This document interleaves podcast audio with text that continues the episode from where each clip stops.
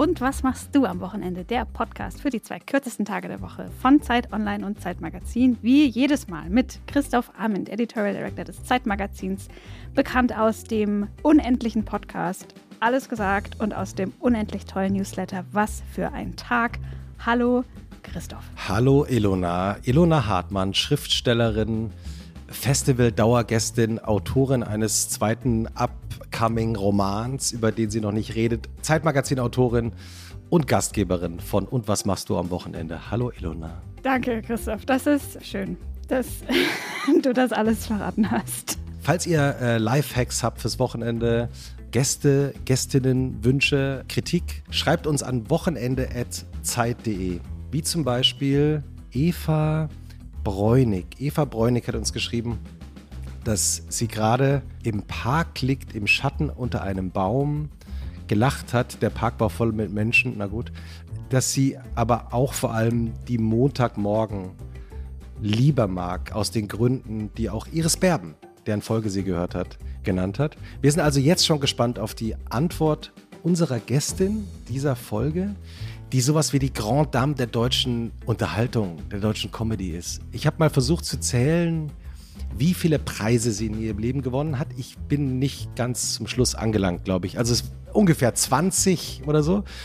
Mehrere deutsche Fernsehpreise, mehrere Grimme-Preise, Rose d'Or, also alles, was man so gewinnen kann. Seit fünf Jahren ist sie der Star einer fantastischen Serie in der ARD, die benannt ist nach ihrem Nachnamen, Kreumann.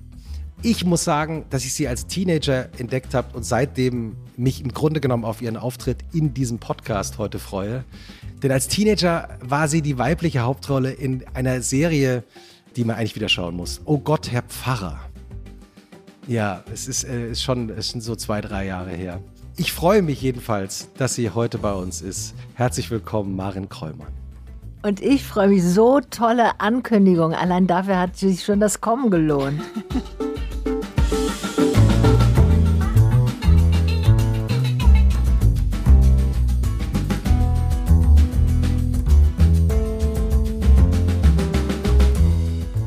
Dankeschön. Ja, wunderbar. Mit den Preisen, ich muss gleich sagen, wenn man jetzt aber die Zahl der Preise durch meine Lebensjahre teilt, wird es weniger die Zahl der Preise durch die Lebensjahre. Das heißt, pro Jahr, also pro Jahr ist es dann doch nur. nicht so viel. Es so. ist, hat sich gehäuft in den letzten fünf, äh, vier Jahren.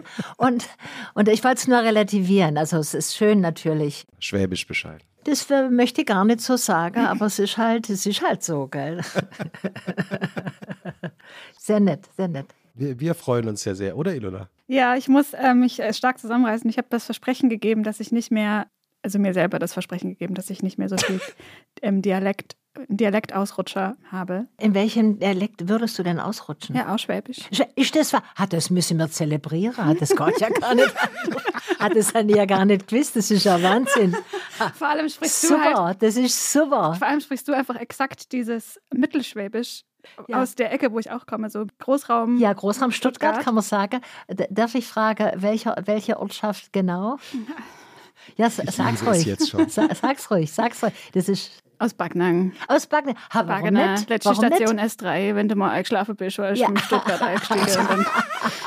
ja, ja. In Backnang bin ich mal auftreten. Das ist kein schlechtes Publikum. Auf Straßefest? Nein, das war neu. Die Leute sind extra zu mir gekommen, also zu uns. Also das ist schon geil, aber es ist halt auch 40 Jahre her ungefähr. Aber das ist, ja. Nein, das, ist, das freut mich. Das war, Tübingen, ich bin ja Tübingen. Also ja. Ich kann aber auch äh, Tübingen, umsch umstellen. Ich bin ja zweisprachig, äh, binational Hintergrund. so. Man muss sagen, wo du sagst, du bist in Backnang aufgetreten. Backnang hat ein relativ gutes so Händchen für Kultur. Ja. Da ist mal Joe Cocker war mal irgendwie da im Freibad am Auftreten. Und Aber Joe Cocker war eine Zeit lang in jedem deutschen Freibad über Ja, das muss das man leider auch sagen. Aber es gibt auch die schöne Geschichte, wie sich mal eine später sehr bekannte Band im Backnanger Jugendzentrum in Jutze beworben hat mit einem Tape. Ja. Und die haben gesagt, also ganz ehrlich, wir haben jetzt natürlich hier nicht den größten Anspruch, aber das ist selbst uns zu schlecht. das machen wir nicht. Und es stellte sich später raus, diese Band war Nirvana. oh, wow. Uh, mhm. Ja, gut, das, also aus den Anfängen können ganz viele Leute solche peinlichen, für die Veranstalter peinlichen Geschichten. Das steht erzählen. bis heute auf deren Website und ich glaube, das, Das ist ist mittlerweile ein kleiner Flex. Äh, Da, nein, Ja. das, ist, äh, das ist natürlich großartig. Maren, hast du auch so eine Erinnerung an die Anfänge deiner Karriere? Natürlich, Also, also zum Beispiel, ich, wir wollten unbedingt, damals war die Kassenhalle der Freien Volksbühne, war der angesagte Auftrittsort. Mit meinem ersten Programm auf Du und Du mit dem Stöckelschuss haben wir ab 1982 gemacht, falls da jemand schon gelebt hat und sich erinnert. Und wir wollten unbedingt, weil das so cool war in, diesen, in diese Kassenhalle. Und dann sagte damals der Dramaturg, ja, da müssen Sie ein Video vorzeigen, müssen Sie ein Video haben. Das war damals völlig neu und fand ich unmöglich, weil wir hatten ja gar kein Geld und wir waren einfach eine kleine Band. Wir waren drei Leute, die was ein tolles Programm machten und das sollten wir das war der Anfang, dass sie sagten mit dem Video und da waren wir getillt, das konnten wir gar nicht liefern, aber ich fand es so arrogant und später haben sie sich dann wirklich auch geärgert, dass sie uns nicht die Möglichkeit gegeben hatten. Zu Recht. Wie jede Folge von Und was machst du am Wochenende beginnt auch diese damit, dass die Schriftstellerin im Raum ihre schwarze Lederkladde hervorzieht. Ich dachte schon Lederjacke. Weil das, Das kann- wegen Autorin. Das kann tatsächlich gut passieren bei denkt mir. man schon und Sonnenbrille vielleicht auch noch. Fände ich auch gut. Die sie bei Kerzenschein mit ihrem Füllfederhalter ausgefüllt hat und wird uns nun vortragen, Marin, wie dein Wochenende wohl aussieht. Und dann werden wir von dir hören, was davon stimmt Ja, ich bin und sehr was gespannt. davon literarisch ist. Ja. Maren Kräumann schwimmt. Die 500 Meter Kraul über den Wochenmarkt schafft sie in unter 20 Minuten. Vorausgesetzt, bei der Wendung am Blumenstand geht alles glatt. Darf ich erst nachher was? Nee, Darf du darfst- du darfst immer reagieren? Nein, aber okay. Den Rückweg nach Hause schafft sie sogar ohne Luft zu holen. Atmen holt sie später beim Yoga nach. Mit der nächsten Einatmung die linke Gehirnhälfte erden und die rechte nach vorn zu den Händen bringen. Sowieso lässt sich Maren Kräumanns Wochenende gut an den Händen ablesen. Blumenerde, Knoblauchgeruch, Mückenstiche, Chlor, Seife, Spülwasser, Handcreme. Vielleicht finden sich gegen später darin auch Theaterkarten oder Weingläser, aber ehrlich gesagt ist das A flexibel und B für die Statistik gar nicht so relevant. Denn die meiste Zeit verbringt Maren Kräumann mit ihrer Paradedisziplin. Sieben bis neun Stunden Rücken, sogar mit geschlossenen Augen und im Dunkeln. Und, das muss man erst mal schaffen, alles ohne Flossen. Ja, es stimmt ungefähr genauso viel, wie nicht stimmt. Und ich habe Das ist auch die, üblich, die übliche Quote. Auch. Ich fange mal mit den Flossen an. Ich schwimme mit Flossen. Das ist einfach fürs Selbstbewusstsein Man super. würde auch einfach sehr langsam sein, oder? Ohne Flossen. Ja, und es würde mir das Gefühl geben, ich kann doch nicht so gut schwimmen. Und einfach das Gefühl zu haben, ich komme echt vorwärts, Ja. was ich ja auch zum Teil mithilfe eines Schwimmlehrers noch perfektioniert habe. Ja. Das ist einfach sagenhaft aufbauend. Aber Flossen immer nur im Wasser dann. Immer nur im Wasser. Also Ja. ich gehe äh, nur wenige Meter mit den Flossen Üblicherweise, ja. im Freibad. Also ich ziehe sie sogar, wenn ich an der Leiter bin. Ich gehe jetzt immer mit an der Leiter tatsächlich raus, wie alte Menschen, was ich ja Wie bin. normale Menschen. Wie normal, ja. Also die, die Jungen, die hieven sich so hoch mit dem, mit dem Hintern dann Ach auf so. den, so, das ist Sport, das habe ich früher auch gemacht, habe ich, äh, als ich die erste Verletzung dabei davon trug, habe ich das aufgegeben. Und jetzt auf der, auf der Leiter ziehe ich mir die Flossen schon aus, weil das irgendwie aus irgendwelchen physikalischen Gründen leichter geht, wenn es nass ist. Was ist das Tolle am Schwimmen? Die Gelenke werden nicht belastet, wenn ich es mir erst so medizinisch und gesundheitlich sehe. Und ich kann mich wahnsinnig gut entspannen. Eigentlich ja bei jedem Austauschsport. Ich bin früher gejoggt. Ich bin ungefähr 35 Jahre oder 37 Jahre lang gejoggt, auch relativ regelmäßig. Und die Gelenke mochten das jetzt nicht mehr. Und Schwimmen ist einfach, natürlich Kraulen. Ich habe mir das Kraulen erst beibringen müssen, weil ich bin die Generation, die nur Brustschwimmen gelernt hat. Und Kraulen ist ganz toll weil das Wasser einen ja trägt und es kommt darauf an, dass man die Bewegung einfach geschmeidig zustande bringt und dann aber auch die Kraft äh, ein bisschen einsetzen kann. Und mich beruhigt das wahnsinnig. Ich kann beim Schwimmen komme ich runter, kann denken, wenn ich meine 1000 plus irgendwie geschwommen bin, meine Bahn dann oder auch im See, da- das ist gar nicht so viel, wie es klingt. Das klingt, das, das ist nicht so viel. Aber das ist so ein Minimum, das schafft man dann auch immer. Und wenn ich da rauskomme, habe ich sozusagen, mein Hirn ist dann, meine Gedanken sind gefasst und ich kann, manchmal treffe ich Entscheidungen, während ich diese 1000 Meter schwimme und weil mir Dinge klar werden. So, ich komme zu mir. Das ist das Tolle am Schwimmen. Und es ist, man fühlt sich einfach wahnsinnig gut hinterher, schon dabei, aber auch hinterher. Und es macht ja einen schönen Oberkörper. Das wollen wir nicht unterschlagen. Ich finde die Schwimmer, ich bin, in, ich bin ja dafür in einen Verein eingetreten, weil ich in ein bestimmtes Schwimmbad hinterm Olympiastadion will. Ja. Also da sind 58 Meter, Bahn, das ist großartig. Das ist ein Schwimmverein, musste ich eintreten. Als Seniorin nur 19 Euro äh, pro Monat. Mhm. Und da tra trainieren aber auch Kinder und Jugendliche. Und dann sehe ich natürlich immer diese, die trainieren schon richtig semi-professionell. Das sind einfach ganz, ganz tolle Körper. Man muss sagen, die, die Menschen, die schwimmen, haben tolle Körper. So, und das kann ich ja einfach als Impuls für mich mit meinem älteren Datum auch noch reinnehmen, dass Mhm. es irgendwie einen super Effekt auf meinen Körper hat. Hat es, bin ich überzeugt von. Aber du hast dich ja dein ganzes Leben lang eigentlich viel bewegt. Du warst auf einer Ballettschule. das stimmt, als, Schon als junges Mädchen. Also ist dir so Bewegen und so einfach die auch Arbeit mit dem Körper mitgegeben worden oder wo kommt das her? Das ist mir vertraut. Ich glaube, meine Mutter, ich glaube mich zu erinnern, aber vielleicht weiß ich das auch nur aus Erzählung, dass meine Mutter, als ich so drei war, mit mir zum Mutter-Kind-Turnen in Tübingen gegangen ist. Süß. Und meine Mutter hatte Sport studiert, Ah, äh, okay. unter anderem. Mhm. Und sie hat immer noch, also jahrelang, als ich schon denken konnte und äh, aufwuchs, äh, hörte ich die Geschichte, dass sie ja, als sie mit mir schwanger war, noch, noch mal das goldene Sportabzeichen gemacht hat. Das heißt, also das, das ist ja toll, 1949 irgendwie muss das gewesen sein, hat sie gemacht. Das finde ich großartig und irgendwie hat sich das vielleicht auch ausgewirkt. Die hat auch viel gesungen, als sie schwanger war, also alles mache ich, was sie gemacht hat, in der, äh, während ich Frühe im Bauch war. Ja. ja, singen, bewegen, so schön. Ja. Marin, wann, wann beginnt denn eigentlich so dein Wochenende, wenn du ein ganz normales Wochenende hast zu Hause? Ein normales Wochenende ist gerade schwer zu sagen, weil oft arbeite ich außerhalb von Berlin. Also zurzeit ist es Köln, da mache ich meine eigene Sendung und auch das, was ich drehe, ist komischerweise immer Köln. Und im Grunde beginnt eigentlich das Wochenende, wenn ich den Zug, den letzten Zug nach Berlin noch gekriegt habe. Von Köln. Dann ist es das Schöne, dann fängt das Schöne an. Also wenn ich den gekriegt habe, dann ist auch wurscht, ob es voll ist oder ob es äh, lokal wieder geschlossen hat in der Deutschen Bundesbahn, weil das Personal nicht rechtzeitig ankam oder so. Sondern dann habe ich noch eine Nacht zu Hause auf den Samstag und dann noch eine auf den Sonntag. Und das ist, ich finde, am schönsten ist es eigentlich, wenn man alles vor sich hat. Ich fand immer den Freitag am tollsten eigentlich.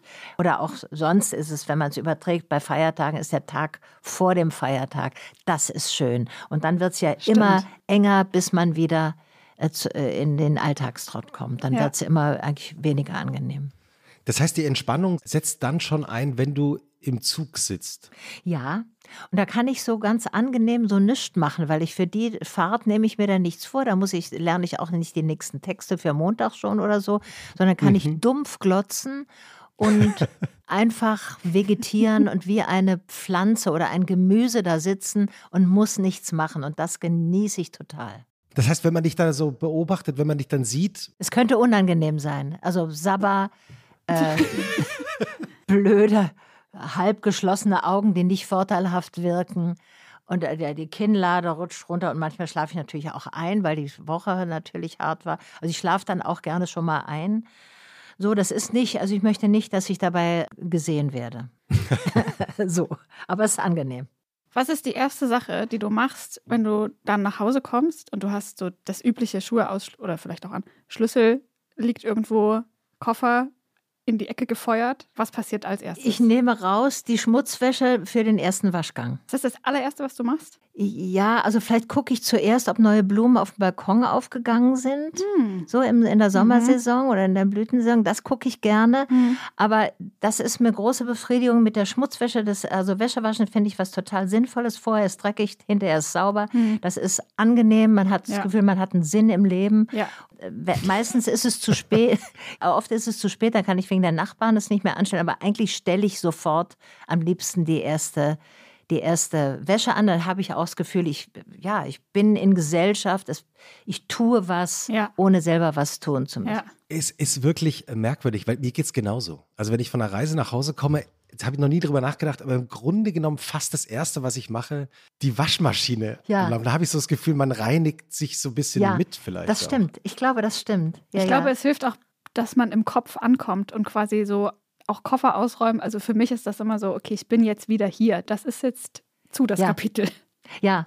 Und ich versuche jetzt neuerdings den Koffer, den kleinen Koffer, auch gleich auszupacken und mhm. sagen wir mal die Toilettensachen ins Bad zu tun und den Koffer wegzutun. Manchmal, ich hatte das auch, dass bis Sonntag der Koffer offen da rumlag, ja. weil ich es nicht geschafft habe. So, und das ist nicht so schön. Das Ordentliche, also ich versuche mich am, am Ordentlichen und dass es ausgeräumt wird und was weiß ich, die Dispos und die Texte, die ich gesprochen habe, werden irgendwie abgelegt. So. Ja. Was sind Dispos? Dispos ist das, was man kriegt beim Drehen, wo der nächste Tag draufsteht. Wo mhm. draufsteht, welches Pensum, welche Szene, wann man da sein muss. Und alle Mitarbeiterinnen und Mitarbeiter sind genannt und so. Das ist sozusagen die, die Agenda für so den nächsten Tag. Ja. Ein Ablaufplan. Mhm. Wenn du dann die Wäsche aufhängst, hörst du dann schon irgendwas dabei?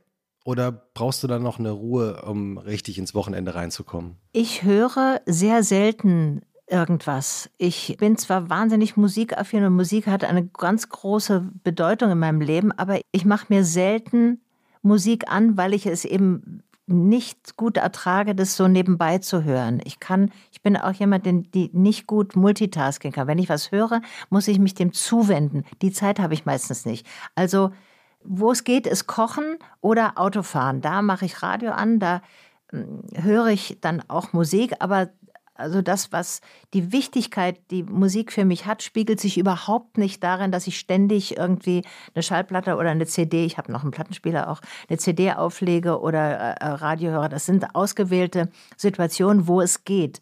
Aber das ist so wichtig mit der Musik, dass ich das nicht nebenbei machen würde. Ich habe ja noch so viel zu verarbeiten. Wenn ich nach der Woche zum Beispiel drehen ankomme, hinkt meine Seele hinterher und da brauche ich Ruhe. Das geht dann eben beim Schwimmen oder wenn ich mich bewege. Aber ich würde nie einen neuen Reiz noch wieder mir zuführen. Die Seele reist zu Pferde, sagt man ja. Ja, die Seele braucht, also ich merke es ganz toll, wenn ich überarbeitet bin, meine Seele kommt nicht nach. Das mhm. ist mit zu Pferde oder gehen, mhm. das stimmt. Das mhm. empfinde ich ganz deutlich. Mhm. Was war die erste Platte, die du gekauft hast und was war jetzt das letzte, was du dir in deine Sammlung eingebaut Die erste hast. Platte war, wenn ich mich recht erinnere, With the Beatles, mhm. die LP.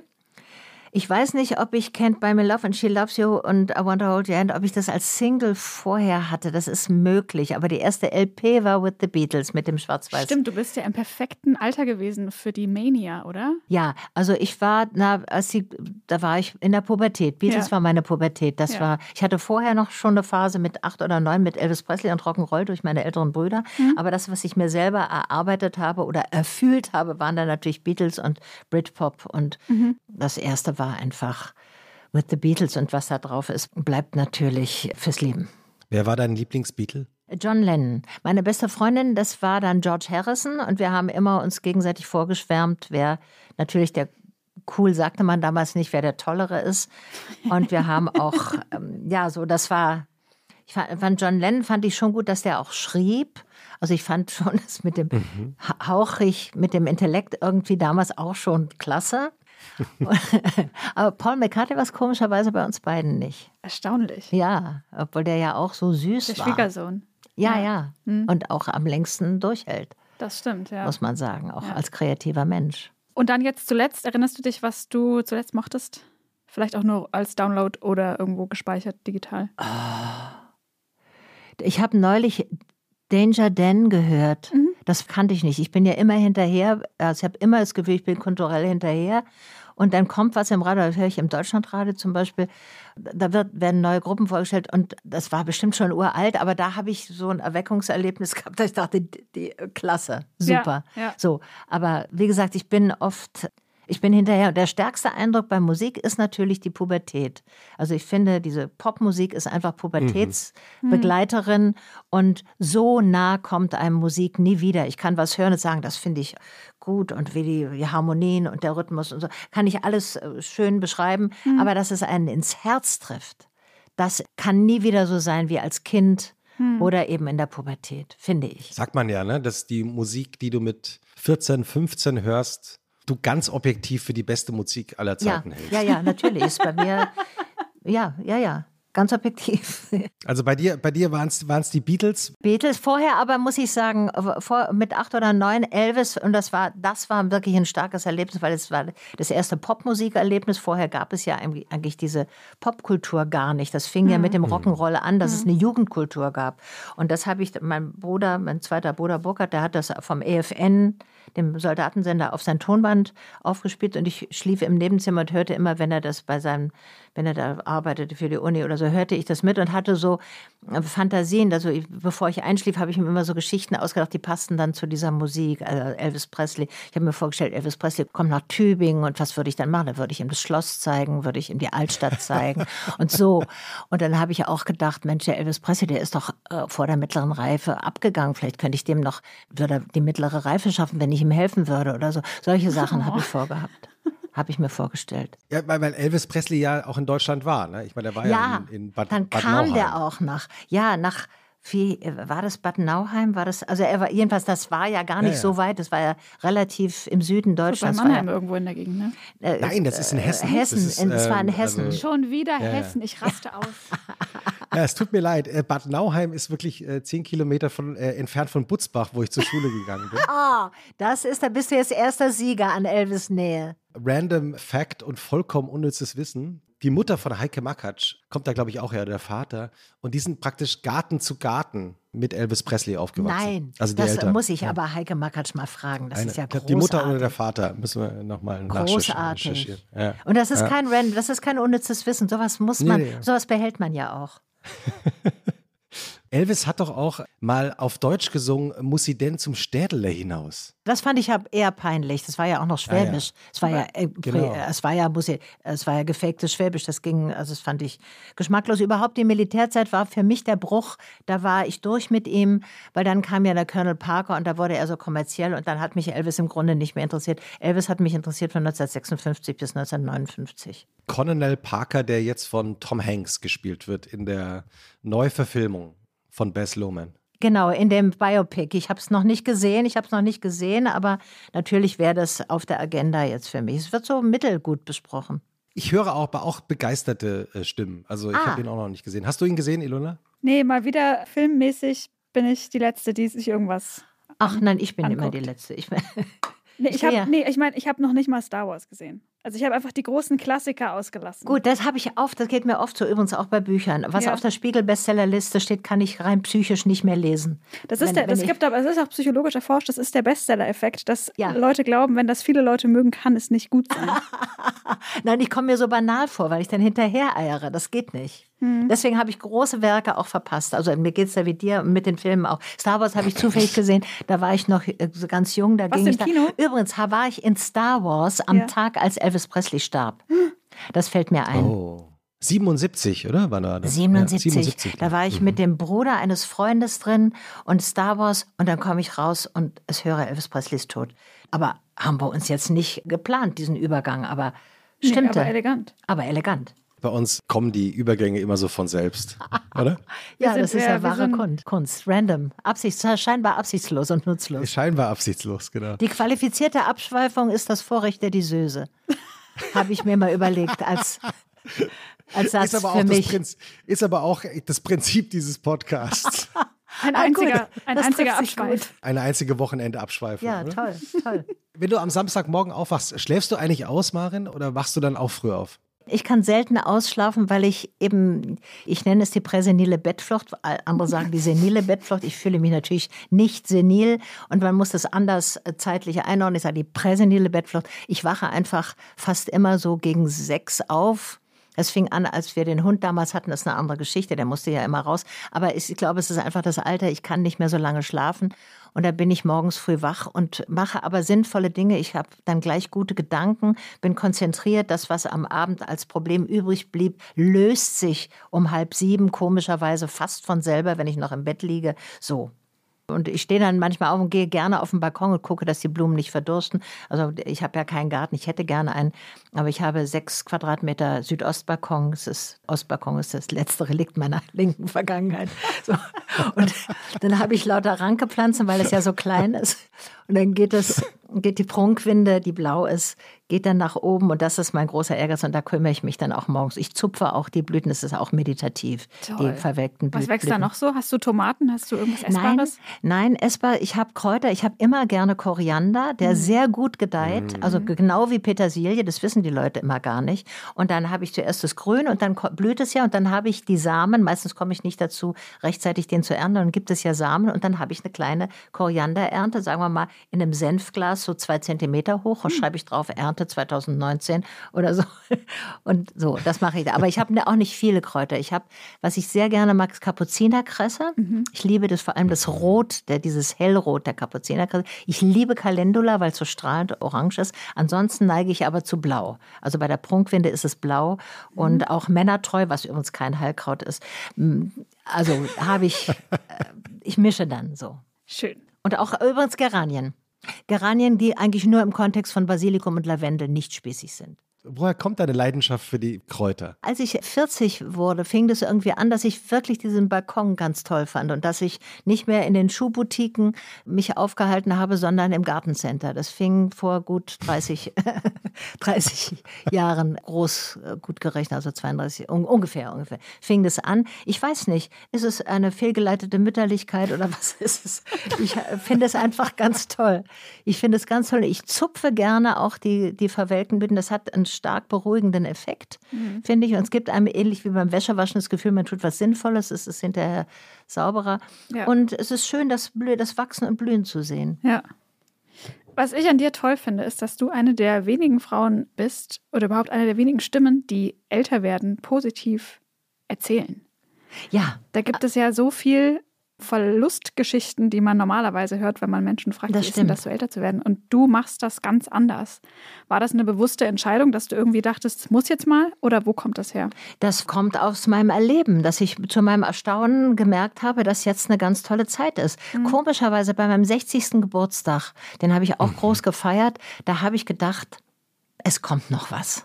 Es mhm. kommt, es wird noch ganz Was toll. Hast du irgendwie gespürt? Und es stimmte ja. ja. Es war dann erst gegen Ende 60, aber also dass ich die Sendung gekriegt habe. Das konnte ich ja, ja, nicht wissen. Ich hatte keine Ahnung davon. Ich hatte das Gefühl, es kommt noch was Tolles. Wahrscheinlich, weil ich mit meinem Körper und meiner Seele das Gefühl hatte, es ist noch nicht alles gewesen. Es ist noch was drin, was noch nicht erzählt ist. Es will noch was raus. Mhm. Das habe ich ums immer noch. Obwohl ich ja demnächst 73 werde. Ich finde es einfach wunderbar, dass du eigentlich selber im, Laufe des Gesprächs die verschiedenen Altersangaben so einbaust. Äh, perfekt. Weil du das gerade so erwähnt hast, es kam mir noch was, was du an deinem 60. Geburtstag noch nicht wusstest. Also die Serie Kräumann. Die wird ja von zwei Leuten in ihrer Firma in, in Köln produziert, die ganz lange auch die Sendungen und Shows von Jan Böhmermann gemacht haben. Philipp Käsbohrer. Und Matthias Mohrmann, die beiden Chefs. Mhm. Schöne Grüße. Schöne Grüße auch von mir.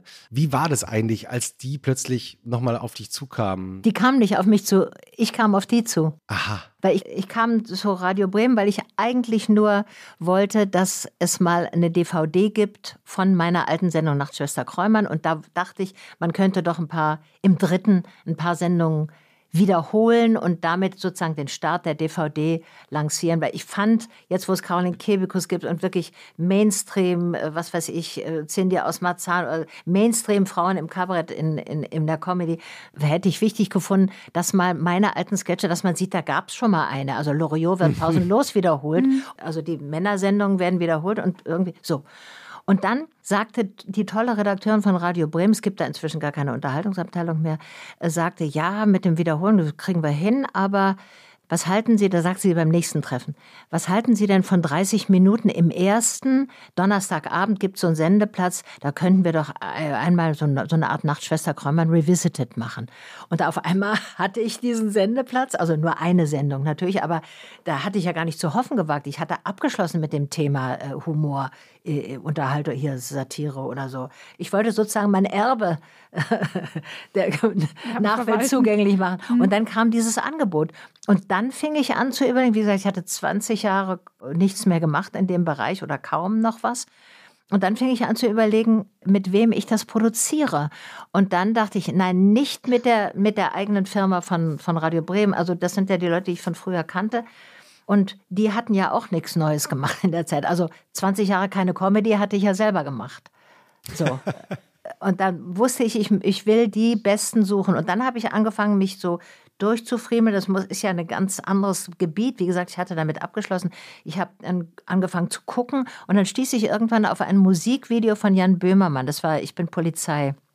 Das fand ich so großartig. Und dann wollte ich zu dieser Firma, die, also dann habe ich auch die Böhmermann-Sendung, ich habe zuerst das Musikvideo, dann die Böhmermann-Sendung mitgekriegt und guckte das alles durch. Ich hatte auch überlegt, mal, Christian Ulm hat ja auch eine Firma. Ich hatte schon so dies und mhm. das überlegt, wen es gibt.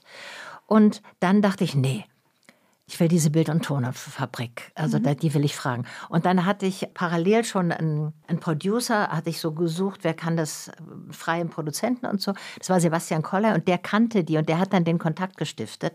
Und dann haben wir uns kennengelernt auf dem Dach vom Hotel Savoy in Köln und haben so ein, da kam auch die Redakteurin, äh, Annette Strelo von Radio Bremen, dann haben wir so ein Kennenlernen gemacht und dann haben wir gesagt, wir machen das und wir machen diese eine Sendung und wir nehmen uns ganz klar vor, wir schielen nicht drauf, dass es weitergeht. Wir machen nicht so, als ob die ARD das gut finden muss, sondern wir machen, was wir gut finden. Und das war das Erfolgsgeheimnis? Wahrscheinlich, ja, weil das wurde dann das eigene und das war dann ein neuer Ton oder eine neue Art. Wenn wir geguckt hätten, dann hätte, hm. hätten wir irgendwas gemacht, was es so ähnlich schon gibt oder so. Und das war mir klar. Ich meine, wie gesagt, ich hatte abgeschlossen mit dem Thema. Das war einfach nochmal eine Möglichkeit, was Tolles zu machen mit einer tollen Firma. Und jetzt machen wir das für uns.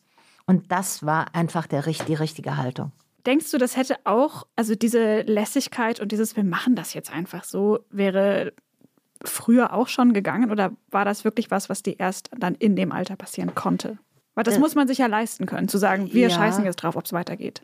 Ja, man muss es sich leisten können, aber man muss auch in einem Stadium sein, wo man sowieso nichts mehr wollte. Hm. Ich war ja nicht unglücklich, ich war ja kein unglücklicher hm. Mensch vorher. Ich hatte, war ganz zufrieden mit dem, was wird. Ich habe mal eine kleine immer so einen Schritt vor den anderen, einen Schritt vor, zwei Schritte zurück, so. Mhm. Aber Karriere gemacht und war ganz zufrieden mit dem, was ich so hatte, dass ich mit Doris Derje gearbeitet habe. Mhm. Und das, das ging so langsam voran und ich war ganz zufrieden mit den verschiedenen Sachen. Ich habe ja immer meine Live-Sachen noch gemacht mit der Band und so diese Lässigkeit war möglich, weil es nicht drauf ankam. Und da hat auch noch keiner drauf geguckt, weil das ist ein Sendeplatz, das kann man auch mal verkacken.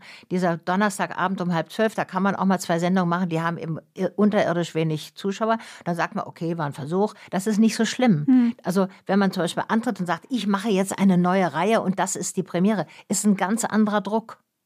Also das hängt vielleicht mit dem Alter schon auch ein bisschen zusammen, aber auch mit dieser Grundsituation, hm. dass einfach kein Druck da war und dass mhm. ich wusste, das ist im Windschatten der Aufmerksamkeit. Was macht eigentlich für dich, äh, Marin, guter Humor aus? Dass ich lachen muss. so, ich muss lachen, eher wenn es, also ich lache über dusselige und Karlauer Sachen sehr, sehr gerne. Ich kriege Lachanfälle bei den doofsten Pointen. Das finde ich auch toll. Aber im Prinzip, wenn es so um eine gesamte Ausrichtung geht, habe ich doch sehr viel lieber, dass sozusagen von der Machtseite nach unten getreten wird als andersrum.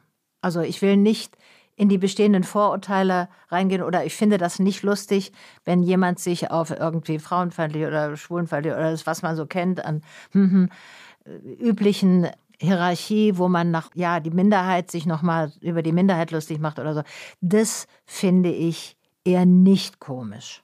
Es freut mich, wenn mein Hirn was zu tun hat, wenn ich überrascht werde, wenn mein Geist sozusagen lebendig ist in dem Moment des Lachens und noch was passiert. Das finde ich eigentlich die höchste Kunst. Das ist aber selten. Das passiert bei, bei unserer eigenen Sendung ja auch selten, aber es ist immerhin ein, ein Ziel, wo man hinarbeiten kann. So, das, das finde ich, das finde ich einfach schön. Es gibt ja dann aber auch mittlerweile das Lager, das sagt, aber dann kann man ja über gar nichts mehr Witze machen. Ich finde, man kann ja, äh, ja doch, ich finde, ich kann doch, ich mache ja auch Witze, aber bestimmte Sachen, bestimmte ekelhafte Sachen fallen mir auch von vornherein gar mhm. nicht ein, muss ich sagen. Die waren ja auch nie lustig. Also die, waren, finde, die waren auch nicht lustig. Ich finde auch in der Debatte, denke ich mir dann auch oft, naja, man kann jetzt halt darüber keine Witze machen, weil das war nie lustig und das ist auch nicht mehr cool aber dann such dir halt was anderes. Also einfach nur so stumpf zu beklagen, ja, jetzt kann man jetzt gar nicht mehr lachen. Es gibt doch ganz viele genau, Themen. Es gibt, es gibt doch ganz viele, viele Themen. Und ich finde zum Beispiel, man kann sehr gut auch über Frauenwitze machen. Also wir sind da selber sehr komisch, manchmal Ja. unfreiwillig. Und es gab lange Zeit die Haltung, Frauen, wir sind sowieso, wir haben es schwerer und dann darf man uns nicht zum Gegenstand von Witzen machen. Natürlich darf man es. Wir berauben uns ja 50 Prozent der Witzmöglichkeiten, wenn wir, wenn wir die, die Frauen ganz weglassen. In Kräumann äh, gibt es doch auch in einer der Folgen, die ich gesehen habe, gehst du doch in eine Autowerkstatt rein Ja. und unter dem Auto ist ein Automechaniker. Und äh, wie geht's dann weiter? Ja, da kommt er raus und es ist eine Sie. Das ist Annette Frier, mit der ich immer die Zwischensequenzen spiele. Und dazu muss ja, eigentlich wollte ich natürlich diese Rolle des Mechanikers, der Mechaniker spielen. Aber das ging dann nicht mehr und ich habe ja immer ein bisschen die, die, ich bin ja die Normalere, der die Dinge widerfahren und das äh, hat dann natürlich Annette wunderbar gespielt. Ja, so. Und, und die, die äh, bescheißt mich dann und äh, haut mich übers Ohr, weil ich natürlich als Frau von Auto wieder keine Ahnung habe und das Ganze bisschen äh, Klischee, aber die auch zum Teil stimmt, wird abgefeiert und äh, das war aber das, worauf wolltest du hinaus, Christoph? Naja, also, äh, weil du sagtest, man, dass man unbedingt auch Witze über Frauen machen soll.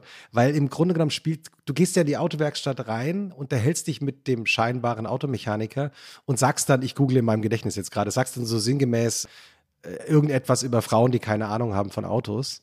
genau, und dann kommt. Und dann kommt aber nette Frier raus und, dann, äh, bist, und dann sagst du noch so, ja, ist denn nicht der Herr so und so Ja. da, der ist doch sonst immer genau, da. genau, genau. Ja, ja, ja, aber das ist doch gut vorzuführen. Also das ist doch lustig und war, das ist doch, gibt doch jeden Grund der Welt, so eine diese Klischee-Erwartung, die wir selber auch haben, der wir dann auch entsprechen, zu karikieren. Zum Beispiel, ich ertappe mich immer wieder bei Fototerminen, dass ich den Kopf schief lege. Ich sage, Maren, du bist nicht mehr sieben, du bist nicht mehr 13. Und irgendwie stelle ich mich hin, lege den Kopf schief und denke, aha. So, dann rücke ich den wieder zurecht und denke, ist es wieder passiert? So, da kann man sich doch lustig drüber machen, wie lang das, wie lang das hält, diese Klischees. Werbung. Diese Woche in der Zeit? Die Bücher des Frühlings. 16 Seiten blühende Fantasie. Von gefährlichen Liebschaften, einer Flucht auf dem Mississippi und magische Erzählkunst. Das Literaturspezial zur Buchmesse in Leipzig. Die Zeit, Deutschlands größte Wochenzeitung. Jetzt am Kiosk oder direkt bestellen unter zeit.de/slash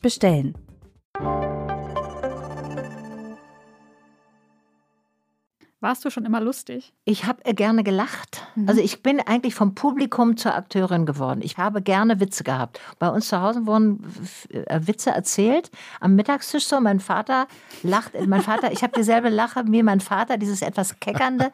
Der lachte auch äh, gerne. Meine Mutter konnte gut Leute auch aus dem näheren Bekanntenkreis, die Verwandtschaft parodieren. Das ist ein bisschen daher. Und mein Vater schmiss sich immer weg, wenn meine Mutter wieder Tante Hanne nachmachte. So, die, so. Was eigentlich war das der, die Frau vom sehr netten Onkel und es waren eigentlich sehr lieb, aber so die kleine Boshaftigkeit in der Beobachtung war, hat einfach sehr, sehr viel Spaß gemacht. Und ich weiß, in der Schule habe ich dann irgendwie die Mathelehrerin mal nachgemacht. Also, also das habe ich dann übernommen. Also ich habe ja, war ja als jüngstes Kind von fünf, äh, bist du ja sehr aufmerksam und versuchst alles mitzukriegen, weil du weißt, du bist die Einzige, die bestimmte Sachen noch nicht weiß und du musst es schnallen, worum es geht. Also da ist man sehr wach und man ist als jüngstes Kind, glaube ich, per Definition eine, eine gute Beobachterin.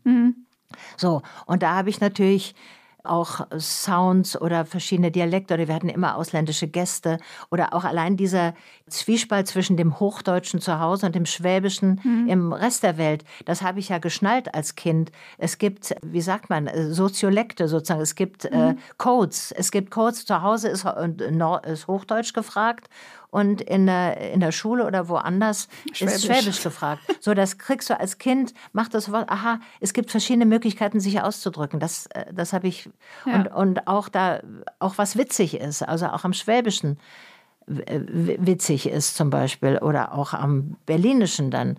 Meine Oma äh, wohnte dann irgendwann, meine Eltern haben dann meine Oma zu uns geholt und die war ja natürlich Berlinerin, die war nie woanders gewesen und die sagte immer so Sachen wie freche Dieu oder so oder zu mir oder so und dann und dann sagte mein Bruder irgendwann mal, ja, äh, die Göre. Und dann habe ich gesagt, hey, hey, es heißt ja Jöhr, es heißt ja gar nicht Gör. Dann hat er gesagt, Maren, das muss ich mit dir besprechen. Das ist berlinisch. Jöhr ist berlinisch. Das Wort heißt Gör mit G. Das war sozusagen Grundwissen dann. Das passierte so. Ja. Deine Familie kam ja aus Norddeutschland, weil dein Vater als Professor in Tübingen gearbeitet hat, oder? Genau, der fand dann die Stelle Gott sei Dank in Tübingen. Und wir waren in Walsroth, in Fallingbostel, in Niedersachsen, weil wir waren entfernte Verwandte. Und eigentlich waren meine Eltern in äh, Breslau, meine vier Brüder sind in Breslau geboren, wo mein Vater irgendwie Oberassistent in der Altphilologie war. Da wurde er eingezogen und er hat irgendwie früh, relativ früh gemerkt, dass das nicht gut ausgeht und hat schon bevor, also vor der richtigen Flucht, hat er äh, gesagt, meine Mutter soll mit den vier Jungs eben nach, nach Westen kommen, in, in dieses Falling-Bostel, wo die Verwandten waren. Und da kam ich dann, ich glaube, ungeplant, dann doch noch einige Jahre später zur Welt. Glaubst du ungeplant oder, oder weißt du? Ich habe meine Mutter mal gefragt und sagte, ihr hattet doch schon vier Kinder und das war doch, ach, lass man. Und, und ich sage, aber, aber, äh, aber es muss doch, habt ihr das beabsichtigt oder habt, dann sagte meine Mutter, naja, der Vati war ja so lange weg gewesen und da war er wieder da und dann habe ich mich so gefreut. Oh. Und das fand ich so süß. Oh. So. Und so bin ich entstanden. Das ist doch toll. Aber, aber ehrlich gesagt, so, so möchte man auch entstehen, oder? da habe ich mich so gefreut. Ja, das ist doch. Meine Mutter hat ja nie über Sex geredet oder so, aber sie hat es so ausgedrückt und das fand ich so rührend. Das war ganz in den 70ern irgendwie, dass wir darüber gesprochen haben, als ich auch artikulieren konnte und sagen: Komm mal, ich bin doch eine Nachzüglerin, das war doch nicht euer Ernst, dass ihr das oder wolltet ihr unbedingt, nee, und dass es dann auch noch ein Mädchen wurde, nach den vier Jungs hatte ja auch keiner mehr dran geglaubt, dass es vielleicht noch ein Mädchen wird und so. Das war alles gut gelaufen. Ilona? Ja. Hast du auch noch eine Empfehlung dabei? Ja, aber ich habe gerade noch was anderes gedacht. Ich habe mich gefragt, Marin, hat man dir schon mal einen schwäbischen Heiratsantrag gemacht? Nein. Nein. Noch nie? Nein. Äh, also ich, Ilona, auf geht's. Auch. ich muss ehrlich sagen, das ist, also, um jetzt das direkt vorwegzuschicken, du bist jetzt, es ist jetzt nicht das erste Mal, dass ich das mache, aber ich mache das manchmal gerne mit Leuten, die, von denen ich glaube, dass sie das verstehen. Ja. Also, was das ist. Ja. Ich muss jetzt kurz mich in Character begeben. Oh, ich bin sehr gespannt. Oh, jetzt bin ich auch gespannt. Habe ich den nicht auch schon eingemacht, Christoph? Äh, noch nicht. Hm, machen wir noch. Ich warte drauf. Also, Maren. Das ist der Hof. Der Hannes sind meine Viecher. Ja. Überlegst du das halt. ah, doch. Ah, doch. Jetzt habe ich mich dran erinnert. Ah,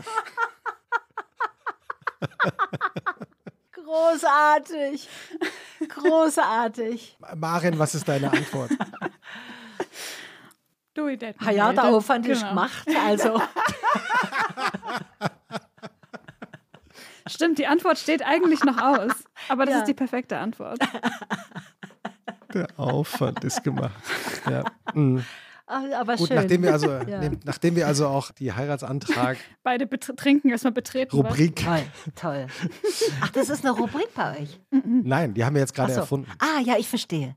Aber nee, das kann man nicht mit allen Leuten machen. Das geht am besten mit Menschen, die so einen Kontakt zum Schwäbischen haben, weil ja. das einfach auch so sind die da. Man muss es verstehen. Ja, also wenn jemand, wenn jemand was richtig Geiles gekocht hat, sagt ja. man auch nicht, boah, das war lecker, sondern man ja. sagt, ja, das könnte ich noch einmal machen. Ja, oder man hat es nur unterbringen können. Ja, sowas. Und das, man hat es nur unterbringen können. Ja. Ich habe aber auch jetzt, äh, um zurückzukommen, Christoph, auf deine Nachfrage, ich habe auch etwas dabei. Ich habe mal wieder ein Buch mit, ein schweres, schönes Buch, und zwar die Autobiografie von Hildegard Knef. Der geschenkte Gaul? Der geschenkte Gaul. Ah.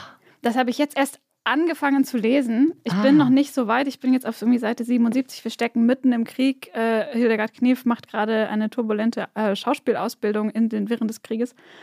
Aber die ersten Seiten haben mich jetzt schon so reingezogen und ich bin so begeistert von der Art, wie sie schreibt, also auch wirklich mit so einer ganz eigensinnigen Sprache, dass ich mir nicht vorstellen kann, dass das nochmal irgendwie ein schlechtes Buch wird. Deswegen empfehle ich es jetzt schon. Und ich kann an euren Reaktionen erkennen, dass das auch nicht mehr schlimm wird. also, dass es gut ist. Äh, ja, ich habe es nicht gelesen. Sag du, Christoph. Ja, ich habe es vor vielen Jahren mal gelesen, als es mir aber auch schon als altes Buch empfohlen worden ist. Ich glaube, das ist ja so Mitte der 70er erschienen. Ne? Und ich fand es auch fantastisch. Das ist 60er, würde ich sagen, Ende 60er, oder? Oder sogar 60er. Erste Auflage 1970. Ich habe ah. genau. Ja. ja. Da lagen wir genau dazwischen, ja. Also, und es liest sich einfach wahnsinnig toll und es, sie ist, hat, es, hat ja auch selber geschrieben. Also, es ist äh, wirklich eine, auch von mir aus eine große Leseempfehlung. Toll.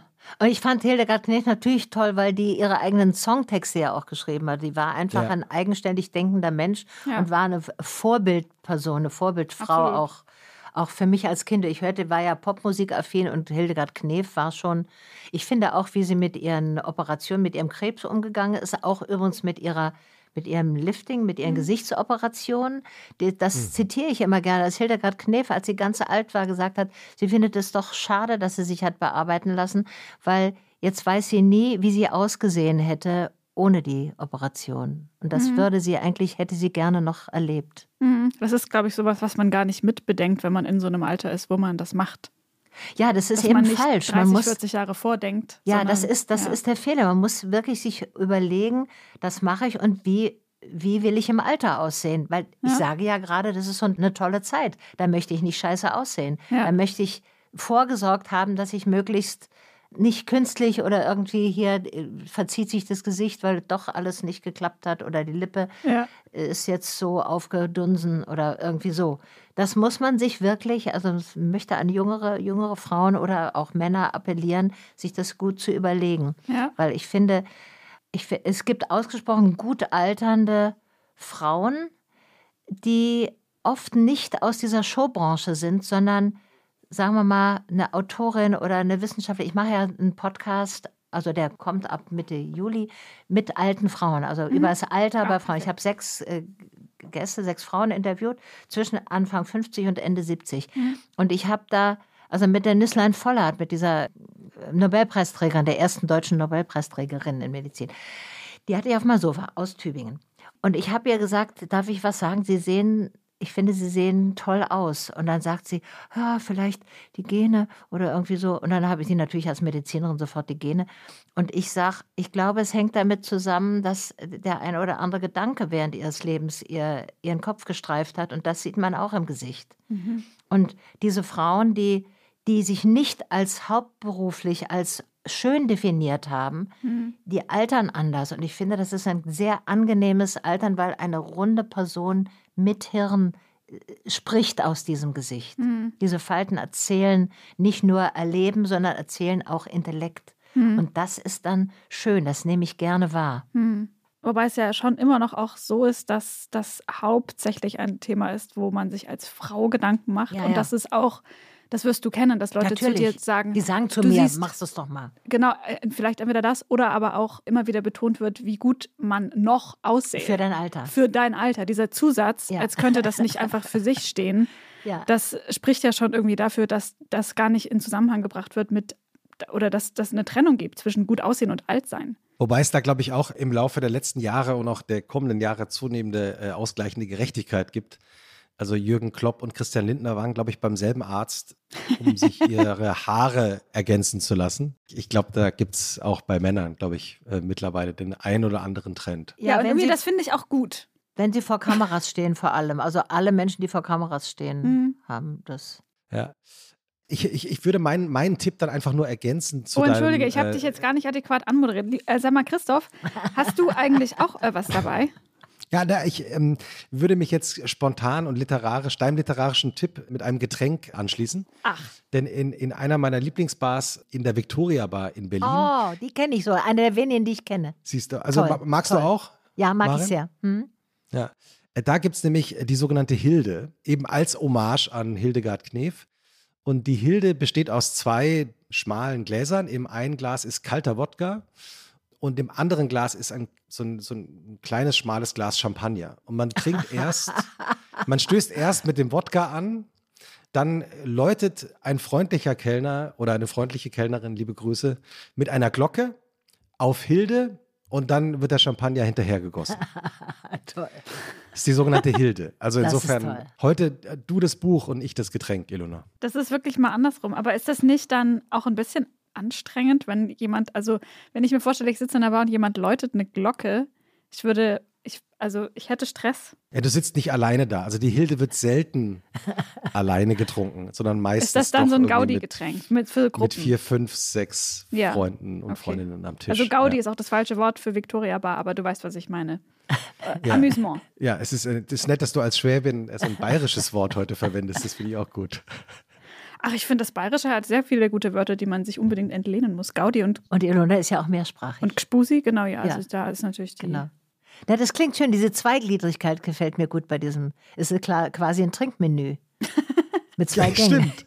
Ist schön. Eine Art schön. Frauengedeck. Marian, wenn du jetzt in den Samstagnachmittag so reingleitest, hast du da ein Ritual? Also ich gehe tatsächlich als erstes jetzt, weil ich so früh aufwache, auch auf den Markt und habe, kaufe wirklich das, es gibt ja Gemüse, die wirklich eine, eine Woche halten, da gehören Tomaten dazu, da gehört nur Salat nicht dazu. Also gibt ja Dinge, die man so, das und dann mache ich Sport und im Sommer gehe ich wirklich dann in diesen schon erwähnten, also in dieses Schwimmbad hinterm Olympiastadion, also Olympiapark heißt das Gelände, Nazi-mäßig äh, gebaut für die äh, Olympischen Spiele 1936. Und da gibt es eben diese 8, äh, 5, 8 mal 50 Meter Bahn.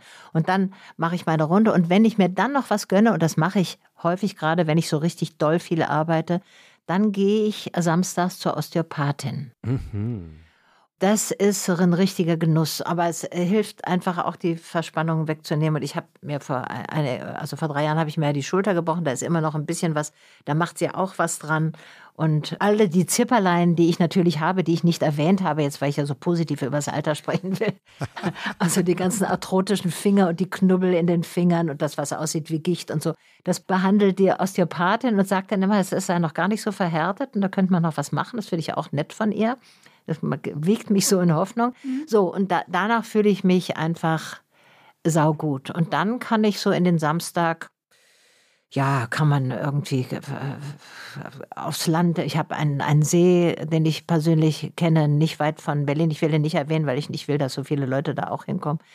Ich habe So, den da Namen gerade nicht verstanden. Wie hieß der nochmal? Ja. Na, hinter Klado, sagen wir so.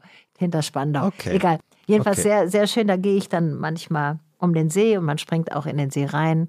Und das, das ist sehr schön. Also im, im Sommer ist das natürlich Outdoors angesagt und so. Und ansonsten würde ich am Samstagnachmittag so anfangen, weiter ja, so ein bisschen schon zu ordnen, grob zu denken, was muss am Montag früh, was muss ich da können, so, also, also schon Ach, so ein bisschen. Samstag schon. Das fängt schon so. Ja, so grob. Also meistens bin ich ja ehrlich gesagt zu faul und genieße einfach und tue so, als ob mehrere Tage frei sind.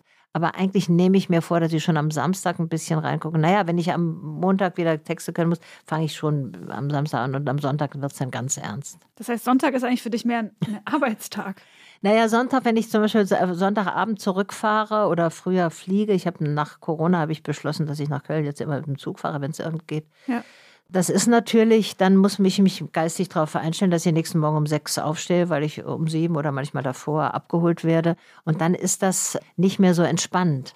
So, wenn ich zu Hause bin und zu Hause bleiben kann und manchmal vielleicht erst Montag früh, da ich mittags dran bin oder so, dann habe ich, gucke ich tatsächlich auch gerne Tatort Am Sonntag. am Sonntag. Ja. Das ist, gucke ich einfach gerne, das habe ich, das ist so ein, wie so ein Zuhausegefühl. Das ist so Ist auch so eine Institution. was Vertrautes und ich Ja. kenne dann die, weiß die Kommissare, manche kenne ich inzwischen persönlich. Am Anfang, als ich anfing, Tatort zu gucken, kannte ich natürlich niemand. Jetzt kenne ich schon mehrere der Kommissarinnen oder Kommissare. Das finde ich auch toll, sehe ich die mal wieder im Fernsehen. So, es ist irgendwie, ich habe ich hab das ganz gerne, so ein, ein kleines Ritual. Würdest du selber mal?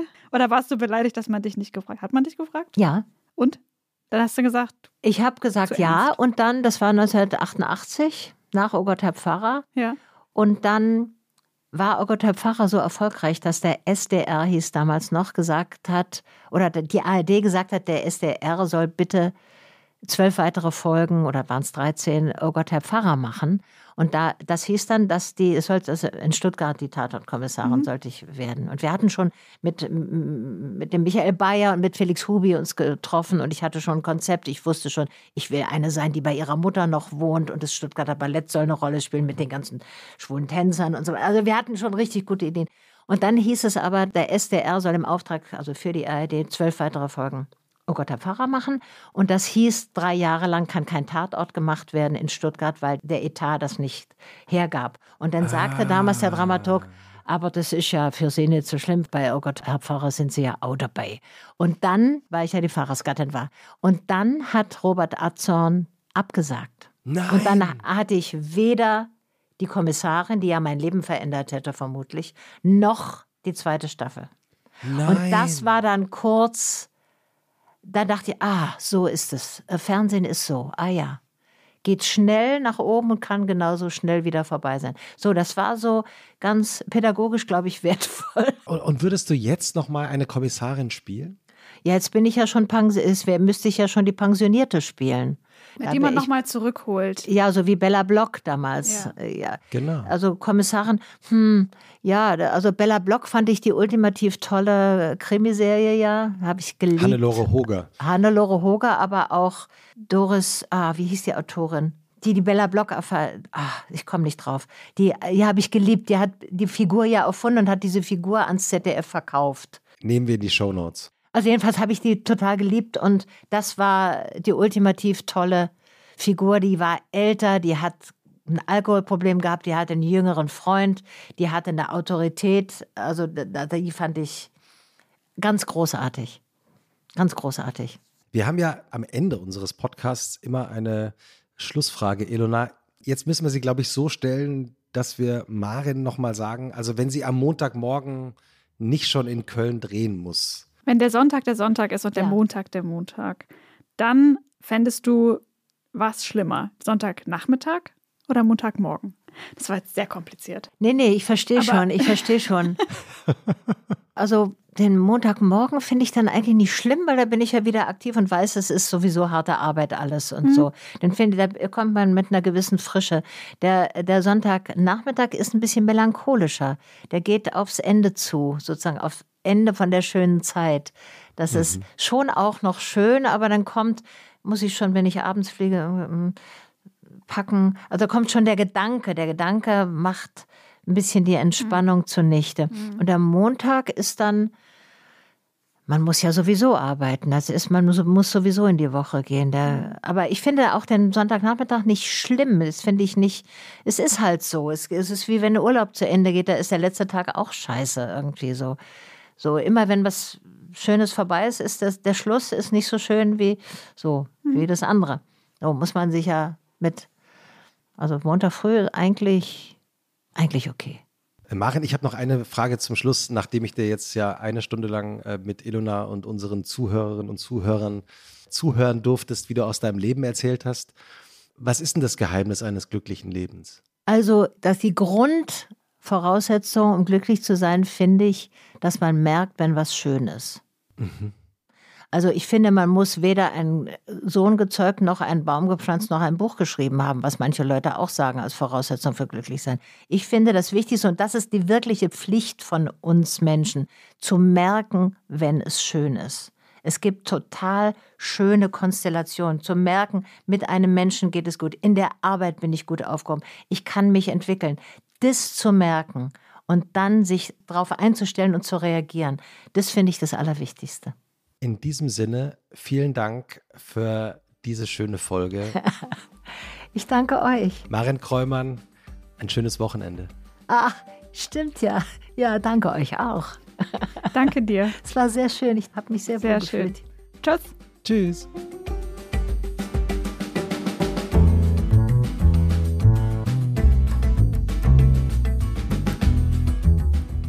Und was machst du am Wochenende? Ist ein Podcast von Zeit Online, produziert von Pool Artists.